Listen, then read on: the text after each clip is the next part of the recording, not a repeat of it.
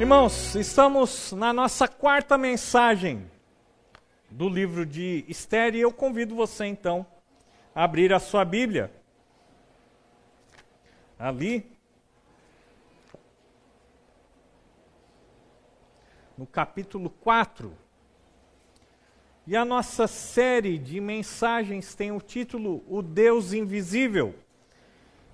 E nesse momento você já deve ter percebido que realmente em todo o livro de Esther não existe uma única menção ao nome de Deus em todo o livro. Porém, nós percebemos a presença e a ação de Deus em todos os momentos dessa narrativa. Nós vamos orar abaixo de sua cabeça, feche seus olhos e daí nós vamos estudar a palavra do Senhor nessa noite. Amado Deus e Pai, nós precisamos da ajuda do Teu Espírito para nos guiar e nos ensinar a Tua Santa Palavra. E pedimos que nesse momento o Senhor mesmo faça com que os nossos ouvidos estejam atentos à Tua Palavra, que os nossos corações estejam abertos para recebermos a instrução do Senhor. Essa é a nossa oração e oramos assim no nome do Senhor Jesus Cristo. Amém. Nós precisamos de heróis. E eu não sei se você percebeu ah, como as figuras de heróis estão mais do que nunca na moda. São diversos filmes de grandes estúdios que estão apresentando novamente ah, as gerações que já conheciam esses heróis, mas também apresentando esses super-heróis às novas gerações. E nós podemos citar aqui vários super-heróis. Qual é o seu preferido?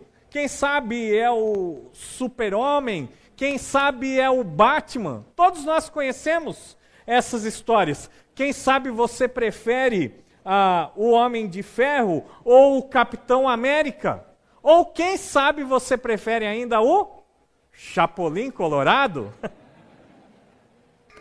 Mas por que será que o gosto por histórias de super-heróis tem atraído milhões e milhões de pessoas aos cinemas e por que se investe tanto em histórias que contam sobre essas pessoas, esses personagens que têm um poder sobrenatural de fazer o bem e de salvar vidas. Talvez a resposta esteja justamente nessa questão. De que no fundo, no fundo, nós ansiamos, nós desejamos ser salvos. Desejamos que alguém mais forte, quem sabe alguém mais capaz, quem sabe alguém mais inteligente, lute as nossas lutas, nos proteja dos perigos, nos salve, nos vença, nos ajude a vencer o mal. O fato é que esse é o anseio da humanidade, e principalmente quando a humanidade se depara com a triste realidade, com o caos, com o cinismo, com as tragédias, com os problemas que alcançam ao, o nosso mundo. Será que nós precisamos de heróis? Será que não é por isso que tantas pessoas gastam tanto tempo com essas histórias? Porque no fundo, no fundo, isso revela o nosso desejo, o nosso anseio por um Salvador. Esther capítulo 4. Você com a sua Bíblia aberta, nós precisamos antes recapitular alguns fatos importantes. Lá no capítulo 3, nós vemos que Amã, ele é honrado pelo rei Xerxes. A Mardoqueu, então, ele se recusa a se curvar e se prostrar diante desse homem que tem a autoridade ah, do rei. Mardoqueu, então, ele se recusa a se curvar e a se prostrar. E ele, então, desobedece claramente a ordem do rei. E veja que quando as pessoas, os oficiais, perguntam o porquê ele está vivendo em desobediência ao decreto do rei, ele simplesmente responde: porque eu sou judeu. Então Amã faz um plano, não somente para matar Mardoqueu, mas também para exterminar todo o povo judeu. Isso por quê? Porque nós vimos na semana passada que essa história, esse conflito, não trata apenas de Amã versus Mardoqueu. Envolve também um conflito entre nações. O povo de Deus, o povo judeu, contra os antigos inimigos, os amalequitas. Nós somos lembrados que Amã era descendente de Agag, um rei amalequita e que Mardoqueu ele era um judeu da tribo de Benjamim. Nós somos lembrados também que os amalequitas foram os primeiros a atacarem o povo de Deus logo depois que eles foram libertos pela mão do Senhor do jugo egípcio. Então os amalequitas se tornam um símbolo de todos os inimigos que se levantam para destruir o povo de Deus. Nós sabemos então que, na verdade, esse conflito entre Amã e Mardoqueu revela um conflito cósmico entre Deus e Satanás. Se Amã fosse bem sucedido no seu plano de exterminar todos os judeus espalhados por todo o Império Persa, com certeza as promessas de Deus não seriam cumpridas. Promessas essas dirigidas ao povo de Deus. E a mais importante, que ali, da descendência de Abraão, da descendência do rei Davi, viria o Messias o Salvador, que seria uma bênção para todas as famílias da terra. A promessa que Deus deu, logo depois da queda, de que o descendente da mulher esmagaria a cabeça da serpente, também não poderia então ser cumprida. Mais do que então um conflito entre Amã e Mardoqueu, entre os Amalequitas e o povo judeu, nós vemos um conflito aqui entre Deus e Satanás. Terminamos o capítulo 3 de uma forma bem inusitada, porque encontramos ali Amã e Xerxes bebendo no palácio, enquanto que o povo da cidade de Suzã estava em confusão. Quanto terror enquanto os dois simplesmente bebem. Quanta confusão, quanto desalento enquanto os dois estão celebrando. Veja que não somente o povo judeu ficou confuso, mas todos os cidadãos um terror se apossou do coração, das mentes e também das emoções de todos aqueles que ficaram perplexos diante do decreto real. Lembre-se que a lei dos medos e persas, quando era promulgada, ela não poderia ser alterada. Ela não poderia ser anulada, ela não poderia ser revogada, ela precisaria ser cumprida. Parece então que ninguém pode mudar o plano de Amã, nem mesmo o próprio rei que a autorizou. Terror, medo, expectativa, porque daqui um ano aquela ordem deveria ser cumprida. Mais do que nunca, nesse momento de aflição, sem dúvida nenhuma, o povo judeu necessitava de um herói. E nós vamos aprender aqui, a partir do capítulo 4, e vamos responder se nós precisamos ou não de heróis em nossas vidas. A primeira coisa que nós aprendemos aqui no capítulo 4, na narrativa, é que Mardoqueu e o povo judeu, eles ficam desolados. Acompanhe comigo a leitura na palavra de Deus dos versículos de 1 a 3. Preste atenção. Quando Mardoqueu soube de tudo o que tinha acontecido, rasgou as vestes, vestiu-se de pano de saco e cinza e saiu pela cidade chorando amargamente em alta voz. Foi até a porta do palácio real, mas não entrou, porque ninguém vestido de pano de saco tinha permissão de entrar. Em cada província onde chegou o decreto com a ordem do rei, houve um grande pranto entre os judeus, com jejum, choro e lamento. Muitos se deitavam em pano de saco e em cinza.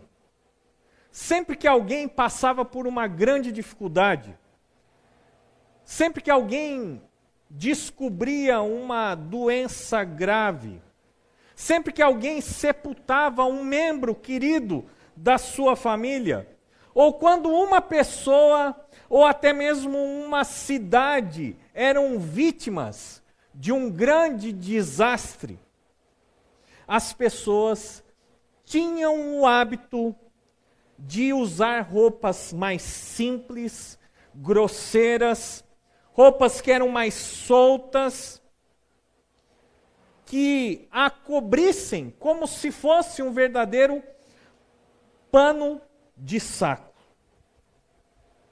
Também as pessoas, quando se encontravam nessas situações, elas pegavam muitas vezes as cinzas que sobravam de um fogo e atiravam sobre as suas cabeças e sobre o seu corpo, parecendo então que elas estavam totalmente sujas, imundas.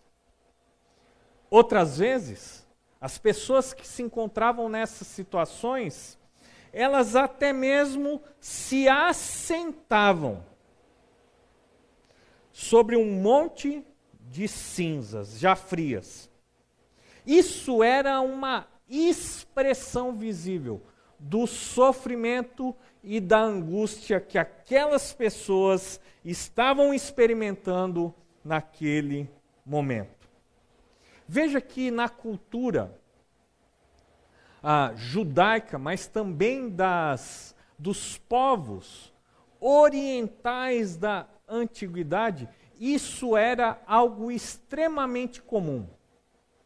Hoje nós vivemos em uma outra época, onde ao invés de externarmos o nosso sofrimento, a nossa amargura, a nossa tristeza, a nossa angústia, a nossa cultura, a nossa sociedade age de uma maneira totalmente diferente.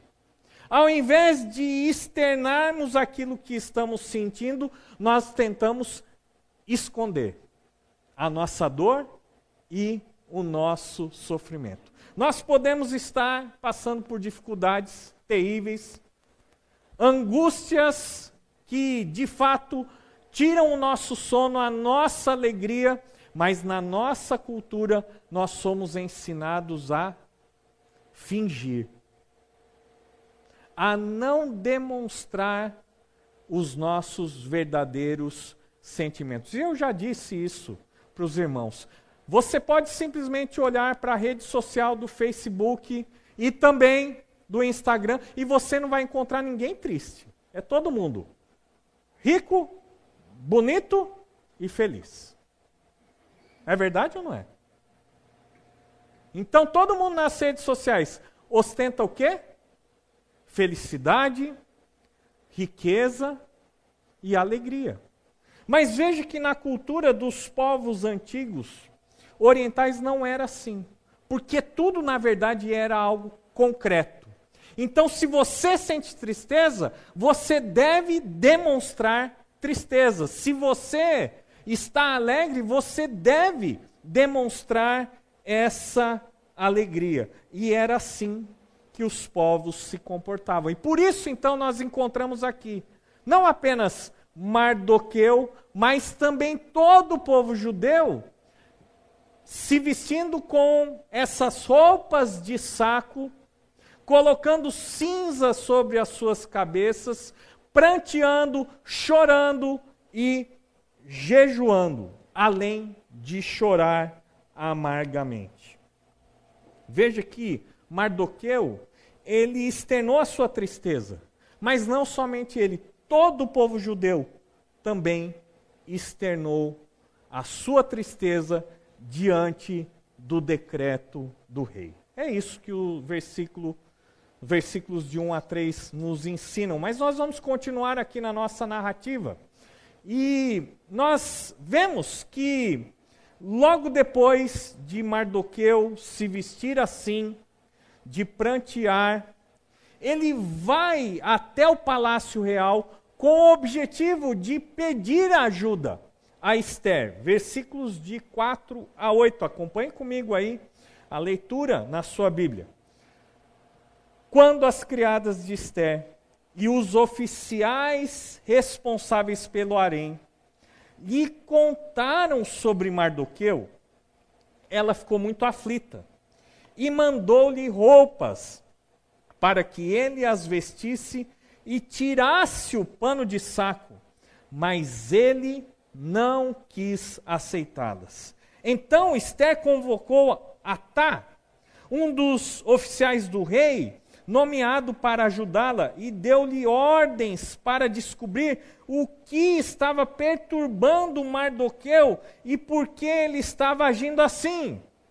Atá foi a Mardoqueu na praça da cidade, em frente à porta do palácio real. Mardoqueu contou-lhe tudo o que lhe tinha acontecido e quanta prata Amã tinha prometido depositar na tesouraria real para a destruição dos judeus. Versículo 8.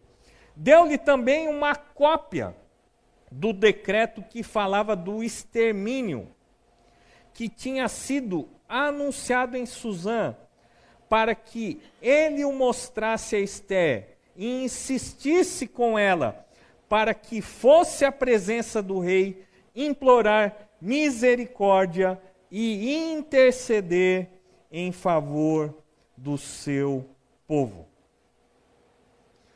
O que nós encontramos aqui é algo que pode nos parecer um pouco estranho, porque alguém pode se perguntar, mas como Esther não estava sabendo o que estava acontecendo na cidade e em todo o Império Persa? Mas nós precisamos nos lembrar que naquela cultura a rainha ela não convivia diariamente com o rei ela não vivia nos mesmos aposentos, ela não participava das decisões políticas do império. Ela ficava isolada no harém. E ela só vinha à presença do rei quando o rei a mandava chamar a sua presença. Veja então que não é de se estranhar que Esther estava totalmente numa bolha, isolada do mundo. E ela só toma conhecimento do que está acontecendo na cidade de Suzã e no Império Persa quando aqueles que lhe servem veem Mardoqueu vestido de pano de saco, pranteando. Ela, nesse momento, então, pede que levem até ele roupas.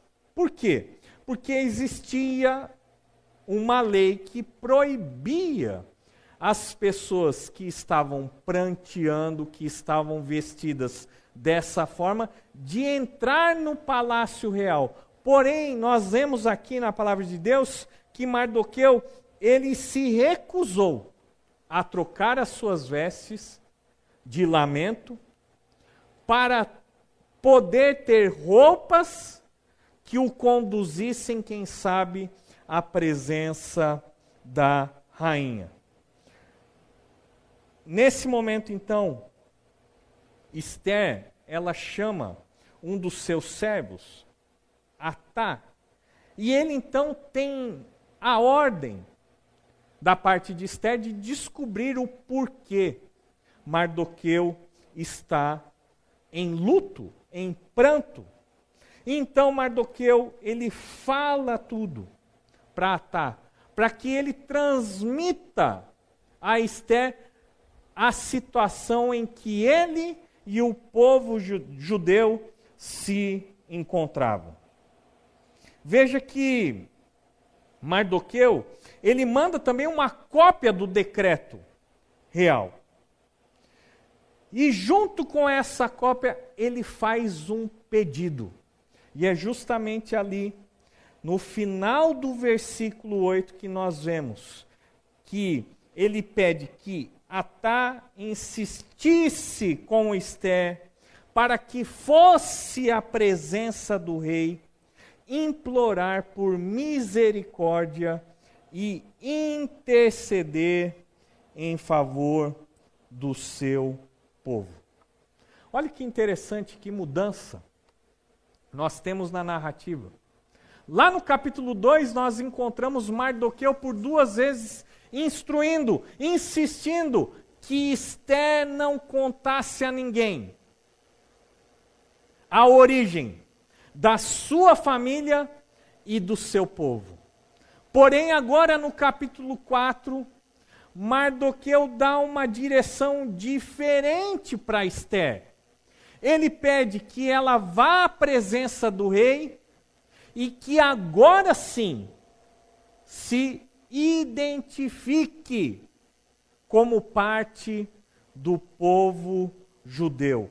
Ele pede que ela implore por misericórdia em favor do seu povo. Mas a narrativa, ela continua, acompanhe comigo aí, nos versículos seguintes. E o que nós aprendemos é que Esther, diante do pedido de Mardoqueu, ela teme por sua vida. Versículos de 9 a 11, acompanhe comigo. Atá retornou e relatou a Esther tudo o que Mardoqueu tinha dito. Então ela o instruiu que dissesse o seguinte a Mardoqueu: Todos os oficiais do rei e o povo das províncias do império sabem que existe somente uma lei para qualquer homem ou mulher que se aproxime do rei no pátio interno, sem por ele ser chamado. Será morto, a não ser que o rei estenda o cetro de ouro para a pessoa e lhe poupe a vida. Eu não sou chamada à presença do rei há mais de 30 dias. Mardoqueu então faz um pedido. Esther, você precisa ir à presença do rei. Você precisa interceder, implorar por misericórdia pelo seu povo. Mas para isso, ela teria que arriscar a sua vida, porque existia essa lei que era do conhecimento de todos os súditos do império. Então Mardoqueu sabia exatamente o que ele estava pedindo para Esther. Ele sabia que não era só um pedido de ajuda, mas que ela deveria colocar a sua vida em risco para favorecer o seu povo. Ela, quando recebe essas notícias e essa instrução, ela revela o que se passa no seu coração, porque ela conhece a lei. Ela sabe que ninguém pode ir à presença do rei sem ser chamado, qualquer homem e qualquer mulher, inclusive a rainha. E que naquele momento, quando uma pessoa sem ser chamada chega à presença do rei, o rei pode simplesmente fazer com que a lei seja cumprida e essa pessoa seja morta, ou ele pode demonstrar misericórdia para com aquela pessoa levantando o seu cetro, ou seja, permitindo que aquela pessoa fique na sua presença. E ela termina dizendo claramente para Mardoqueu: faz mais de um mês que o rei não me chama à sua presença. Veja que ela tem toda a consciência do que o seu primo lhe pede. Ela tem toda a consciência de que ela pode simplesmente, ao tentar ajudar o seu povo, ser condenada à morte. Lembre-se também que não era só uma questão de chegar à presença do rei, mas de interceder por um povo que já estava condenado através do seu decreto. Esther teme por sua vida. E com razão. Nós temos que tomar muito cuidado para simplesmente não olharmos para Esther e rapidamente condená-la por não ser talvez tão corajosa como Daniel e os seus amigos ali na Babilônia. Mas esse perigo, essa ameaça que Esté iria enfrentar, ela era de fato real. E se fosse você? Será que você realmente estaria disposto a arriscar a sua vida em favor de outras pessoas, em favor daquilo que é certo? Será que você está tão comprometido com Deus ao ponto de arriscar os seus bens, quem sabe a sua posição, quem sabe o seu dinheiro, quem sabe a sua própria vida. Você não precisa responder. Mas eu vou responder aqui, por todos nós. Não sei. Porque por muito menos nós escondemos a nossa identidade como cristãos. Por muito menos nós sacrificamos a nossa lealdade a Deus e ao Senhor Jesus Cristo, porque não estamos dispostos a sofrer pena e dano. Então nós temos que olhar para o texto bíblico com muito temor e não simplesmente condenar Esther por temer perder a sua vida, mas nós precisamos, antes de tudo, nos colocarmos no lugar dela e avaliarmos a nossa vida e a nossa fidelidade a Deus. Continuando, no capítulo 4, nós vemos então que Mardoqueu confronta Esther. Versículos de 12 a 14 nós vemos. Quando Mardoqueu recebeu a resposta de Esther, mandou-lhe dizer: Não pense que pelo fato de estar no palácio do rei, de todos os judeus, só você escapará. Pois se você ficar calada nessa hora, socorro e livramento surgirão de outra parte para os judeus, mas você e a família de seu pai morrerão. Quem sabe se não foi para um momento como este que você chegou à posição de rainha? Sem dúvida nenhuma, talvez esse, o versículo 14, seja o mais importante de todo o livro de Esther. É em torno desse versículo que gira toda a narrativa. Por que Esther foi escolhida rainha? Por que ela foi escolhida pelo rei? Por que Deus permitiu que uma jovem judia fosse elevada à posição de rainha? A resposta está aqui. Mas naquele momento, nem Mardoqueu, muito menos Esther, tinham total conhecimento a respeito da vontade de Deus para que ela fosse elevada à posição de rainha. Diante do temor de Esther, Mardoqueu a confronta. Primeiro ele adverte: não pense, se você não fizer nada, só porque você é rainha, o decreto do rei não chegará à sua porta, porque chegará.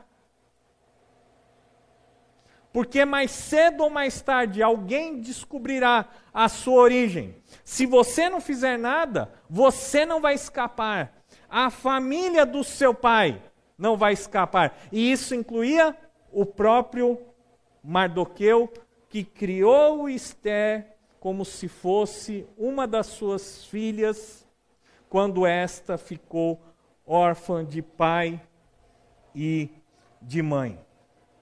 Mas veja que ele não simplesmente é, dá uma advertência, mas ele também faz uma afirmação de fé. Ele diz com todas as letras: que se o livramento do povo judeu não vier através das mãos de Esther, Deus é poderoso o suficiente para livrar o povo, para usar uma outra pessoa, uma outra forma de livrá-los do extermínio. Veja que Mardoqueu, então, quando ele faz essa pergunta, quem sabe se não foi para um momento como esse que você chegou à posição de rainha? Ele está falando claramente que não existem coincidências, que não existe sorte, azar ou mesmo acaso nessa vida. Pelo contrário, o que existe é um Deus que está assentado no seu trono e governa todo o universo. E esse Deus que governa todo o universo convida homens e mulheres, pecadores imperfeitos, para se juntar a Ele naquilo que Ele pretende fazer nesse mundo. Talvez você, Esther, foi colocada como rainha justamente para ser o instrumento de Deus nesse momento da história. A última parte do capítulo 4, versículos de 15 a 17, nós vemos então a resposta de Esther a essa confrontação. E Esther então submete a sua vida a Deus versículos de 15 a 17, nós vemos. Então Esther mandou esta resposta a Mardoqueu: Vá reunir todos os judeus que estão em Suzã e jejuem em meu favor. Não comam nem bebam durante três dias e três noites. Eu e minhas criadas jejuaremos como vocês. Depois disso, irei ao rei, ainda que seja contra a lei se eu tiver que morrer, morrerei.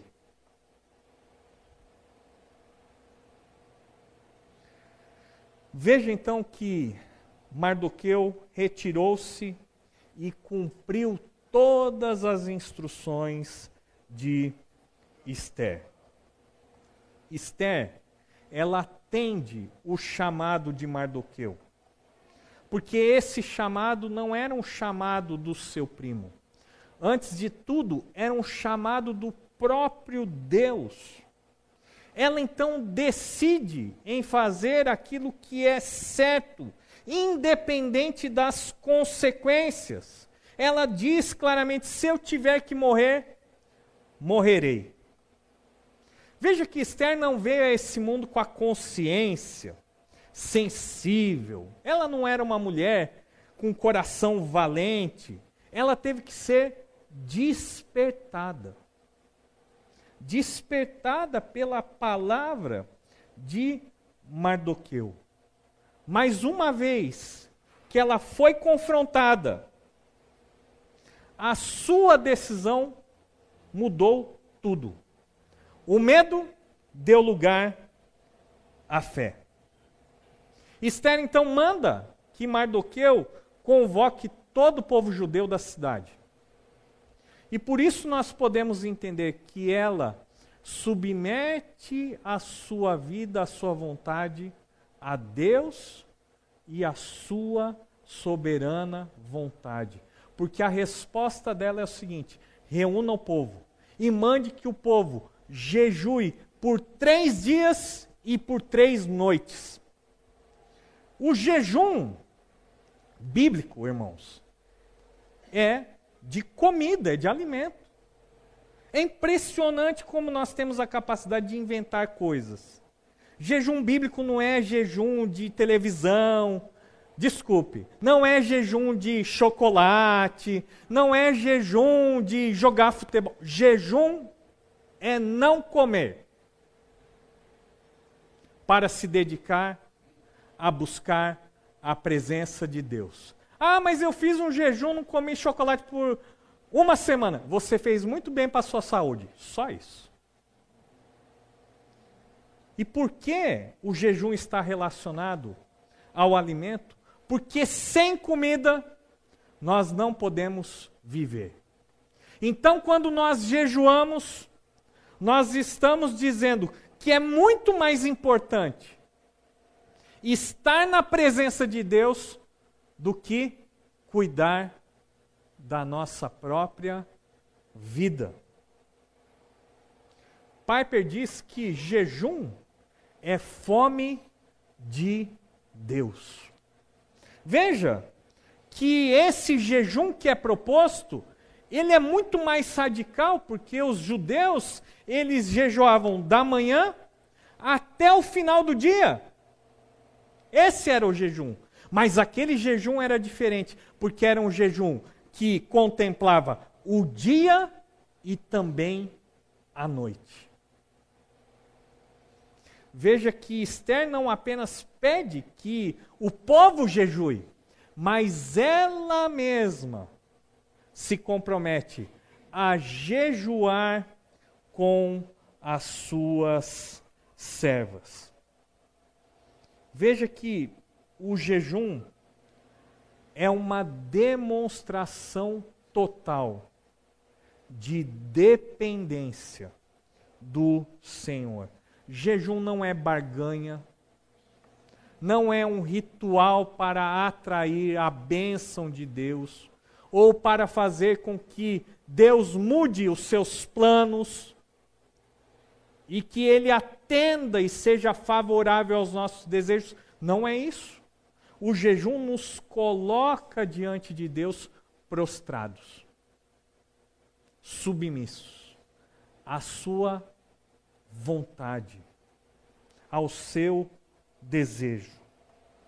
E foi isso então que o povo judeu e que a própria rainha Esther fizeram durante três dias e três noites, porque ela estava resoluta em ir até a presença de Deus e interceder pelo seu povo. que nós concluímos com o capítulo 4 de Esther? Quais são as lições que nós podemos tirar desse capítulo, dessa narrativa? Talvez nós precisamos responder primeiro duas perguntas. Nós precisamos de heróis? E quem foi o herói no capítulo 4? Será que foi Esther? Que num primeiro momento vacilou na sua convicção, mas num segundo momento se encheu de coragem e abraçou a vontade de Deus? Será que foi Mardoqueu? Porque ele, afinal de contas, é quem pensou em Esther como um instrumento nas mãos de Deus para ser ah, o canal do livramento do povo judeu.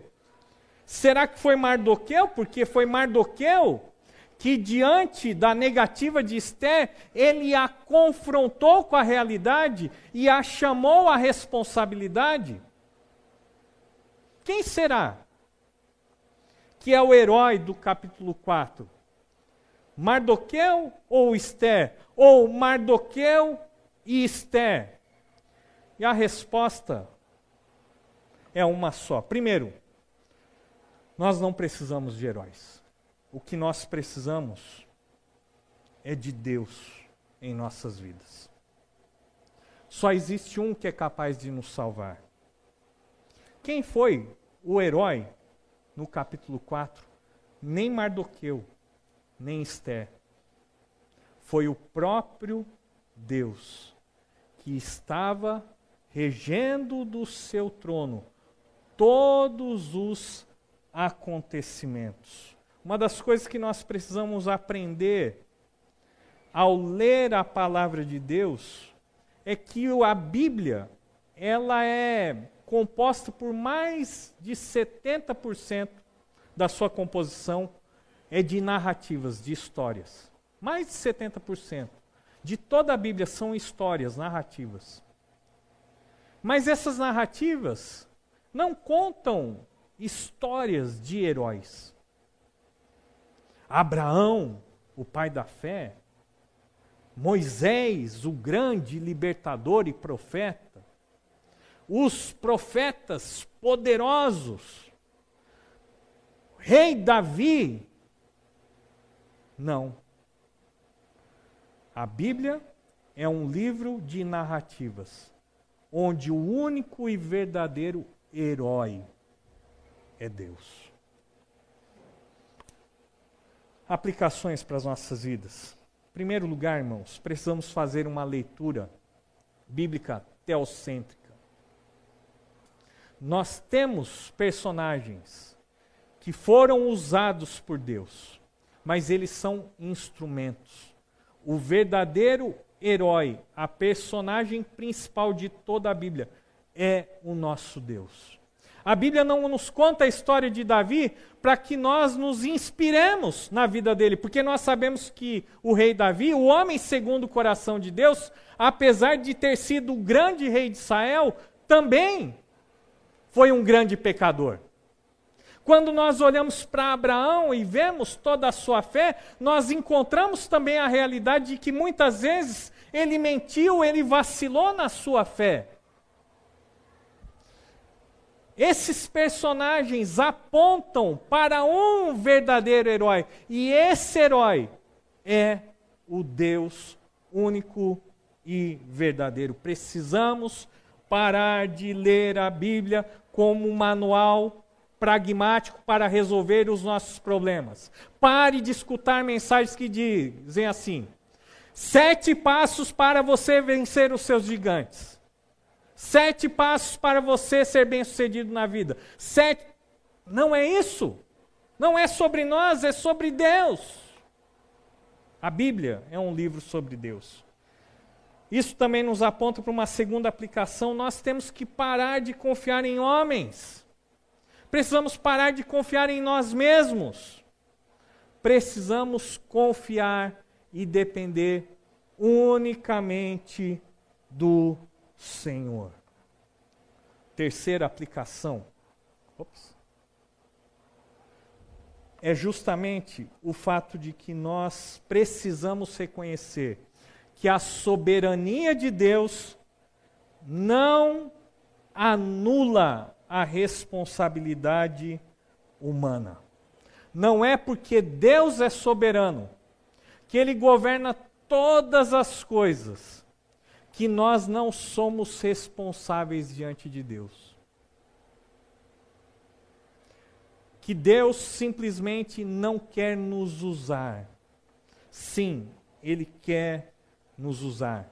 Ele quer que eu e você nos submetamos à Sua vontade.